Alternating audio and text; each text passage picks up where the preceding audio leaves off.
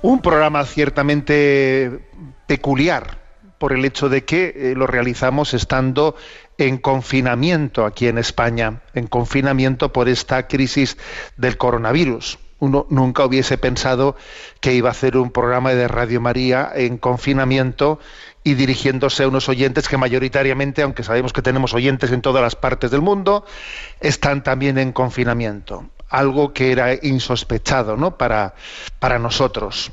El Santo Padre hizo un gesto, porque obviamente las, lo que el Santo Padre haga, aunque él dijo que lo hacía, ¿no? no lo hizo, digamos, oficialmente como jefe de Estado del Vaticano, sino lo hizo como peregrino, salió de la Santa Sede y fue un gesto profético el de acudir a la Basílica de Santa María la Mayor, donde se encuentra la imagen de la Virgen Salus Populi Romani, y además después las calles también allí, como, como hay un orden de confinamiento, al igual que aquí, las calles desérticas, el Papa iba caminando solo por las calles, fue la Basílica de Santa María la Mayor, y desde allí, por la vía del Corso, fue hasta la iglesia de San Marcelo. En esa iglesia de San Marcelo es donde se venera la imagen del Cristo de la gran peste. De la gran peste, ese Cristo se salvó de un incendio en el año 1519 y tres años después fue procesionado fue procesionado contra una gran peste que hubo, que hubo allí en, Roma. La procesión duró 16 días, ¿no? Y los cronistas de la época señalan que allí donde pasaba el Cristo la peste se detenía. El Papa fue a la Basílica de Santa María la Mayor, rezó ante la Virgen Salus Populi Romani, después caminó por, como digo, ¿no? por la vía del Corso, entró en la iglesia de San Marcelo y allí veneró ese, ese Cristo, Cristo de la gran peste. Allí, bueno, pues hizo una oración, obviamente en la que encomendó a los operadores sanitarios, a los médicos, a los enfermeros, a todos cuantos en estos días realizan esta, esta gran eh, intervención, porque es verdad que en Italia, a día de hoy, hay unos 25.000 contagiados y más de 1.800 muertos, ¿no? Y bueno, pues fue un gesto, un gesto como, como veis potente, ¿eh? potente por, la, mm, por las redes sociales, como hay para todo hoy en día, hay algunos que dicen, pues la Iglesia debería, eh, debería, si tienen fe, pues coger y sacar de nuevo ese Cristo y aunque sea, eh, aunque sea ir en contra de las normas de confinamiento, salimos todos y hacemos una procesión por las calles. A ver, no, no confundamos la fe con otra cosa. ¿eh? A ver, tenemos conciencia de que también las órdenes que se nos dan tienen, obviamente, ¿no? Tienen una, una base científica y el hecho de que invoquemos con fe la intervención de Dios, porque Dios, Dios puede intervenir y los milagros existen. Como decía Chesterton, lo más sorprendente de los milagros es que existen. Eso es lo más sorprendente de los milagros, ¿no? Y los milagros no dejan de ser un, un indicativo de dos cosas, de dos cosas. De la libertad de Dios y de su misericordia. La existencia de los milagros, que es lo más sorprendente, eh, pues indica dos cosas, que Dios es libre y que Dios es misericordioso. Entonces, claro que Dios eh, puede hacer los milagros y los, y los hará, pero eso no quita, no quita para que al mismo tiempo nosotros eh, tengamos conciencia de cuáles son las leyes naturales.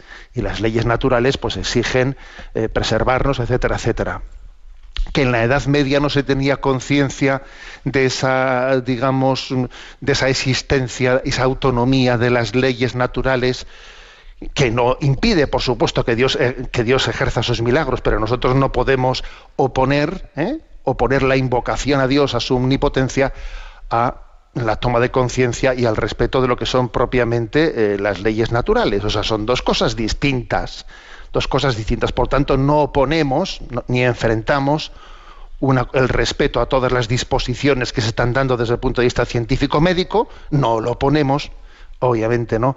a esa invocación a ese Cristo de la peste y a María Salus Populi Romani. Las dos cosas al mismo tiempo acontecen, lo natural y lo sobrenatural, sin que se tengan que contraponer en ningún momento. Bueno, pues esta es la realidad. ¿eh?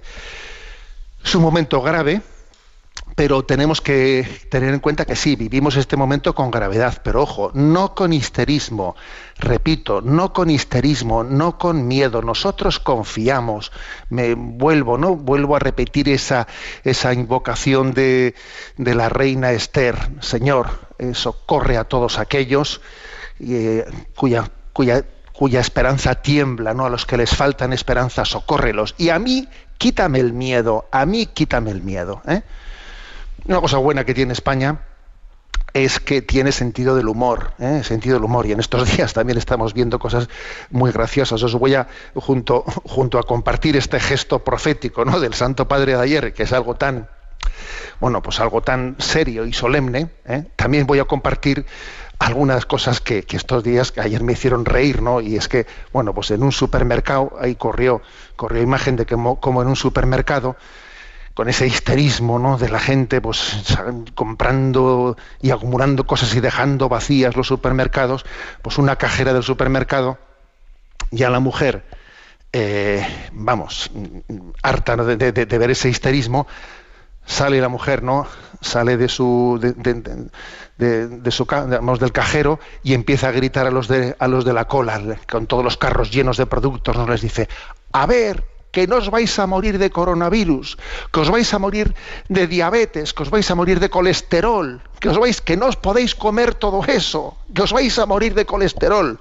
Y la verdad es que, bueno, la gente se reía, ¿no? Y yo decía, bueno, una cosa buena que tenemos es que hay un punto del sentido del humor y yo creo que tenemos que compaginar ambas cosas en este momento, ¿no? Conciencia de la gravedad de este momento y de que es un tiempo de gracia clave para que el alma, el alma personal y el alma de nuestro pueblo sea educada y crezca y madure y salga de esta gran crisis cultural en la que nos encontramos. Es una oportunidad de gracia. Tenemos que conjugar esto también al mismo tiempo con el, con el sentido del humor, con la confianza, con la alegría, ¿eh? y con hacer de esto una oportunidad de convivencia entre nosotros más profunda. ¿eh? O sea que creo que todo esto es compatible.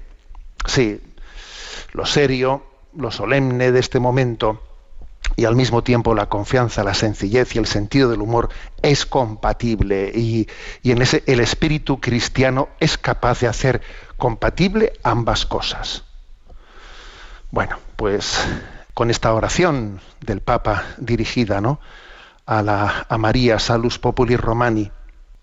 Oh María, tú resplandeces siempre en nuestro camino como signo de salvación y esperanza. Nosotros nos encomendamos a ti, salud de los enfermos, que ante la cruz fuiste asociada al dolor de Jesús, manteniendo firme tu fe tú, salvación del pueblo romano. Sabes lo que necesitamos y estamos seguros de que proveerás para que como en Caná de Galilea pueda regresar la alegría y la fiesta después de este momento de prueba.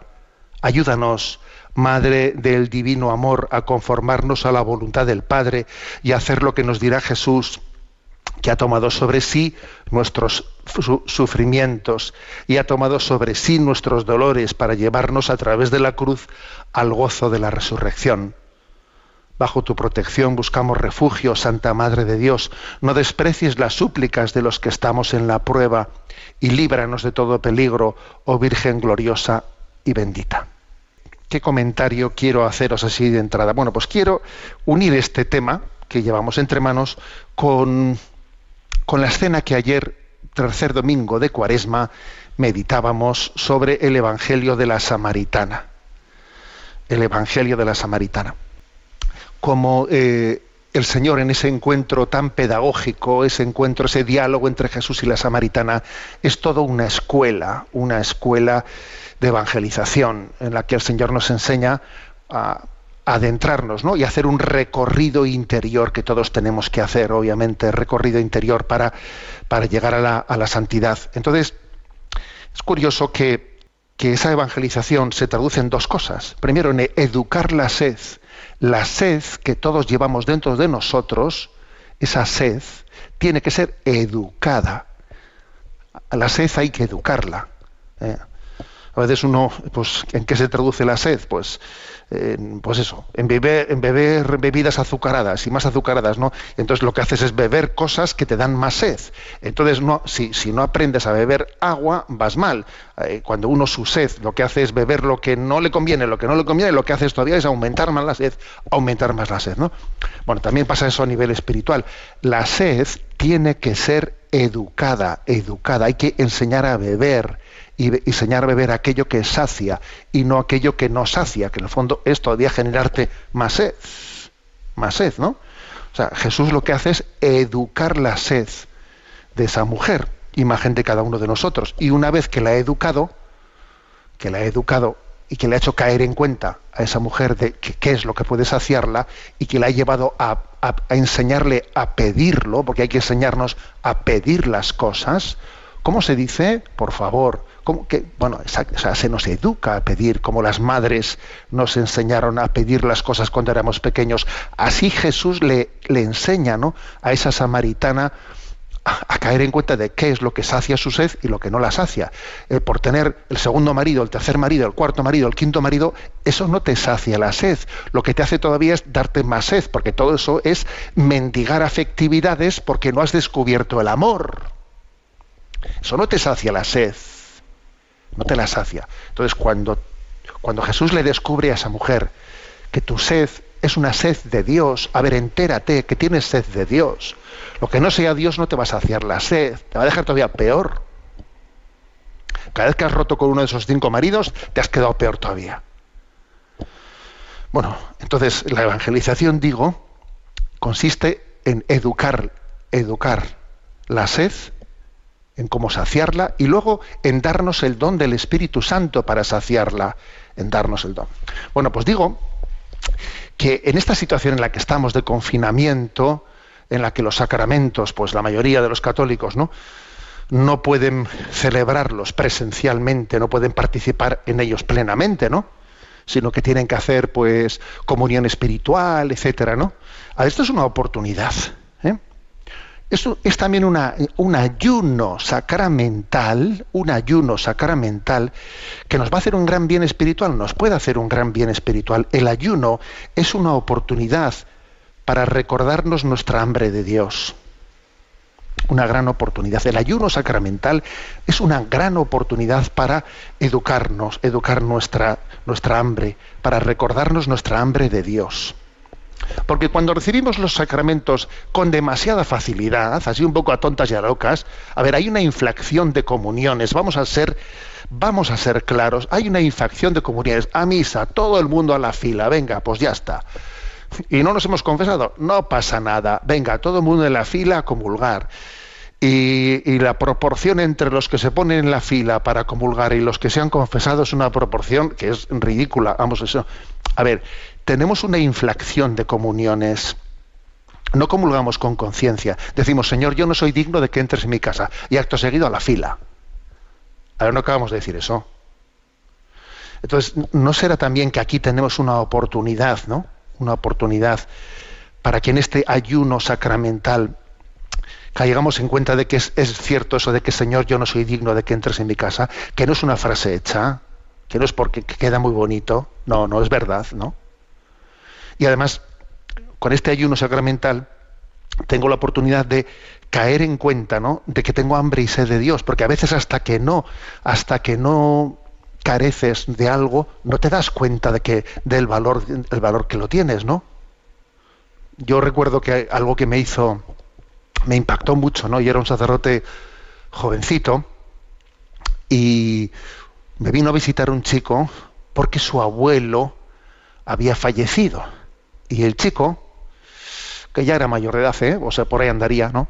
El chico tenía un impacto muy grande porque su abuelo había fallecido y tenía un tremendo remordimiento de no haber no haber sido consciente de la gracia que había tenido con tener el abuelo hasta y, el abuelo había fallecido y en ese momento y en ese momento pues se da cuenta de que he tenido en casa pues un regalo de Dios y no y no y no me da cuenta de que lo tenía hasta que se ha ido. ¿Eh? Esta es la María, María Magdalena, ¿no? Mujer, ¿por qué lloras? Porque se han llevado a mi Señor y no sé dónde lo han puesto. A ver, eso es lo que tenemos que suscitar. Lágrimas de deseo de tener con nosotros a nuestro Señor. Que este ayuno sacramental nos haga crecer en hambre y sed de Dios. Esto es importante, ¿no? Es importante.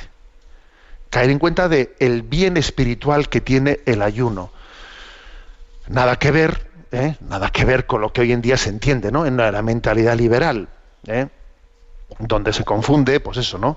Se confunde el ayuno con la dieta o la oración con el vacío interior o las tesis con el gimnasio. ¿eh? A ver, que no tiene nada que ver eso. ¿eh? Lo que pasa con esta mentalidad liberal. Eh, el ayuno, el, ayuno es una, una, gran clave, es un antídoto, es un antídoto contra la reducción intelectualista de la vida espiritual o contra la confusión con lo psicológico, ¿no? No, que a veces eh, confundimos la espiritualidad con unas sensaciones psicológicas o meramente agradables. No, no. El ayuno, el ayuno es caer en cuenta de que Dios es mi tesoro, de que Dios es mi tesoro, y nosotros nos estamos preparando para el encuentro, para el encuentro con Él, ¿no? Por cierto, que descubrí en una ocasión una referencia al ayuno de un mártir, un mártir cristero de estos, ¿no? Que al inicio del siglo XX allí en, en, México murieron, murieron defendiendo la fe aquellos que cogieron sus armas y se fueron al monte, ¿no? Porque les habían prohibido practicar la fe católica. Era el cristero Norberto López, que antes de ser fusilado, en el momento en que iba a ser fusilado, le, le ofrecieron, ¿eh? le ofrecieron, pues, bueno, que si adjuraba que se apostataba, ¿eh? se pasaba a las filas del gobierno, ¿no? Pues que entonces le, ofrecían salvar su vida. Y entonces él dijo una frase inolvidable. Desde que tomé las armas hice el propósito de dar la vida por Cristo. No voy a perder el ayuno al cuarto para las doce. Y entonces los otros dispararon, dijeron, oiga, que yo he dado mi vida por Cristo, ahora yo no voy a romper mi ayuno al cuarto para las doce. O sea, que, faltan dos minutos para verme con Dios. ¿Sabe usted? No estoy yo para romper el ayuno en este momento, ¿no? Algo así como cuando a Jesús también se le tienta en el desierto de romper el ayuno, haz que estas piedras se conviertan en pan. Es decir, tengamos, eh, tengamos paciencia en este ayuno. ¿eh? O sea, paciencia en este ayuno.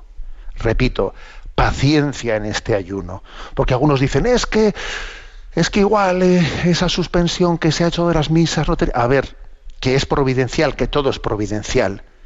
Que los pastores estos días hemos estado, como os podéis imaginar, bajo una presión tremenda de qué hacemos, qué no hacemos, qué normas, presiones por aquí, presiones por allá. Que ese es un lío que nos corresponde a nosotros, ¿sabes? Eh, pero vosotros, a ver, no, mm, haced de esto una oportunidad, haced de esto una gran ocasión. Eh, mm, el Señor quiere que ayunes sacramentalmente, pero que sea un ayuno que te haga crecer en tu hambre y sed de Dios. Por ejemplo, ¿no? A ver, ¿en qué sentido este ayuno nos tiene que hacer prepararnos mejor? Primero, en la forma en la que acogemos la palabra de Dios. Muchas veces vamos a los templos, se nos se nos proclama una lectura que si te dijesen en ese momento, a ver, ¿de qué ha hablado la lectura que has escuchado? Es que no te enterarías ni de la mitad.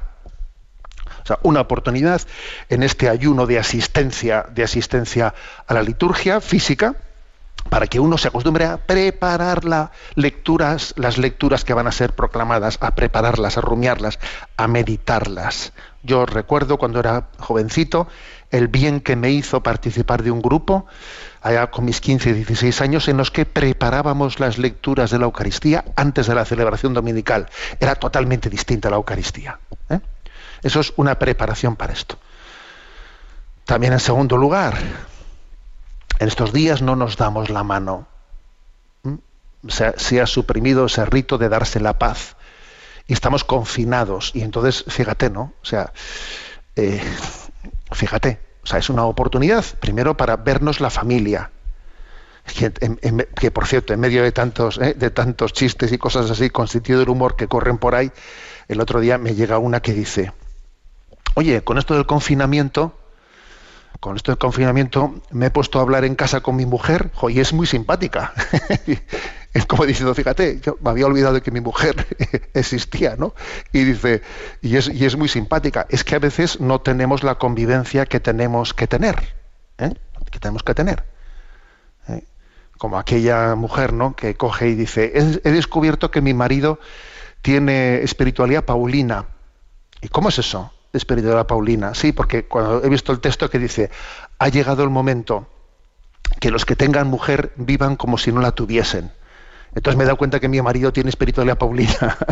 y digo, bueno, pues a ver, es una oportunidad, perdón por la broma, ¿eh? es una oportunidad para que en este, en este ayuno de convivencia nos convivamos la familia y tengamos también deseo de poder dar la paz cuando, como un signo real, verdadero, ¿eh? verdadero, eh, cuando nos encontremos con el que esté junto al banco de nuestra iglesia y le demos la paz y le digamos, tú eres mi hermano, durante un tiempo he estado sin dar la paz, ahora doy la paz a, quien el Señor, al próximo, a quien el Señor ha puesto junto a mi vida.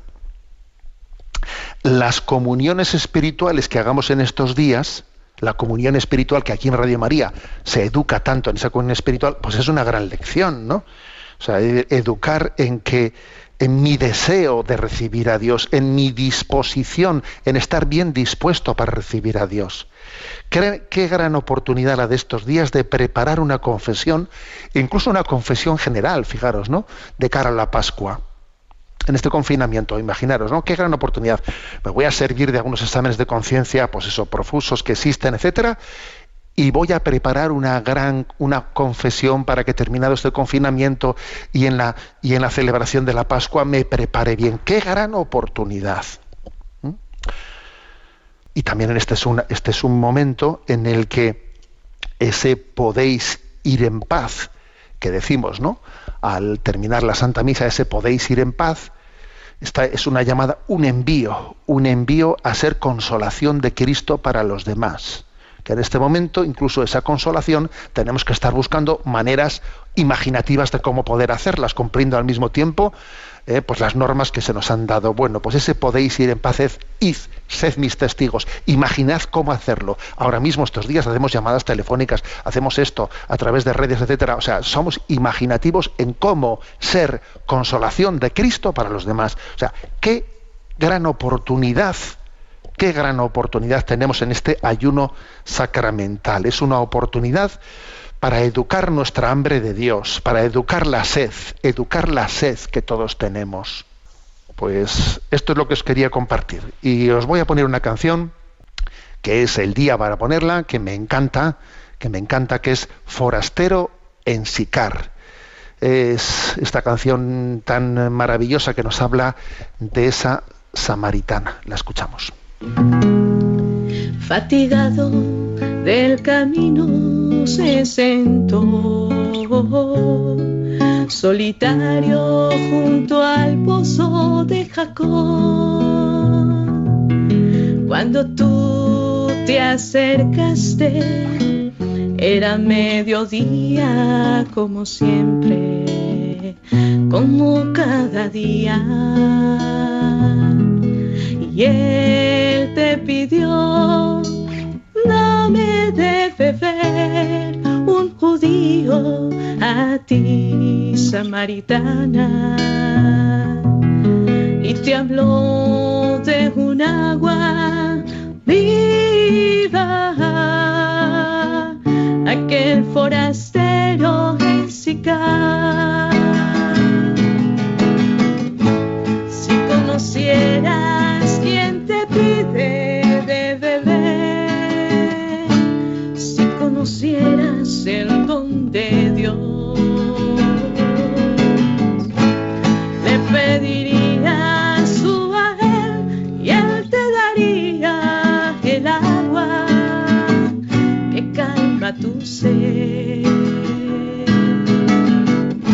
Si conocieras quien te pide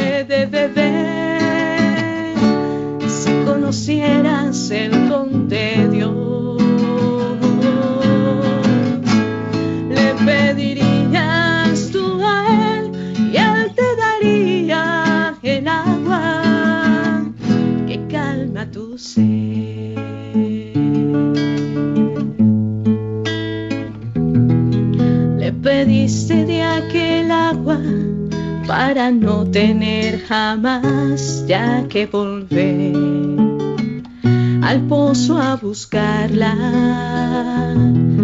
Y en ti se convirtió en fuente de agua viva, ¿no será acaso el Mesías?